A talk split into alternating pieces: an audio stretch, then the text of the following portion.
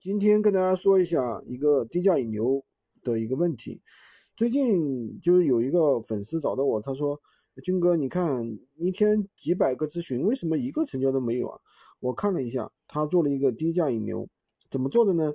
就是原价就是嗯，他准备卖八百块钱，然后呢，他标了个两百块钱，然后故意标这么低，然后别人加他的时候呢，找他的时候呢，咨询他的时候，他说：“嗯，那个两百的是一个二手的，现在已经卖掉了。”现在呢，只有新的，新的是八百块钱，然后又说啊，新的如何如何如何如何好，那么这样种的话，就是会低价引流的一个基本的一个问题，就是会造成你的成交率真的是特别特别低的，因为你这个低价引流的话，它就是特别特别低嘛，就是比如说本身我准备卖的是，就是说。八百八百块钱，对吧？但是我现在只卖两百块钱，你这个价格标两百块钱，你这个价格太低了呀，是不是太低了？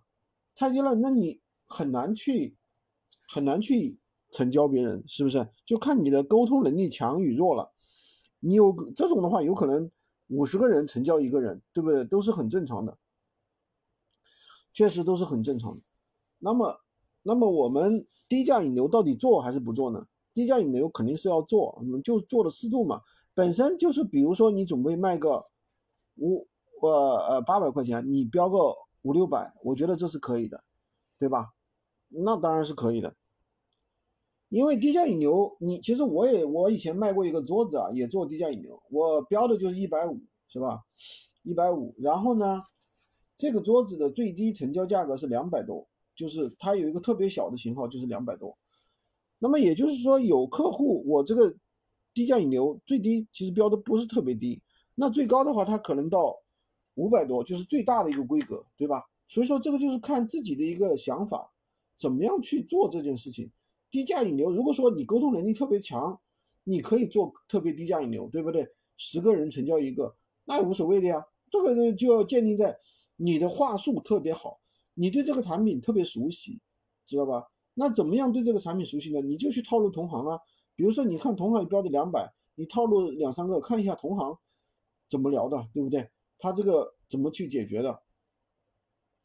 因为你卖的是全新的，然后客户如果说你标个两百，肯定有很多客户就会认为你是二手的，他就会问你二手的怎么样卖，对不对？那么当然我们也可以用一些拒绝的一些方法。什么叫拒绝？拒绝呃文案呢？比如说在图片上主图上写一个。最低你标价两百，是吧？然后你实际上写主图上你写一个最低八百，对不对？然后呢，你文案你标题上也写个最低八百，这就要拒绝文案嘛？这也是一种方法，对吧？就是看自己怎么去玩了啊。低价引流的话，就是有利有弊，咱也不说这种哪种好哪种不好，因为每个人的情况不一样，每个人的沟通能力不一样，对不对？那我们也有学员就是通过这种超低价引流。然后的话，那个，对吧？然后一天成交个十几单的都有，确实是有这样的学员，有这样的案例的。所以说，就主要还是看自己把握吧。今天就跟大家讲这么多，喜欢军哥的可以关注我，订阅我的专辑，当然也可以加我的微，在我头像旁边获取闲鱼快速上手笔记。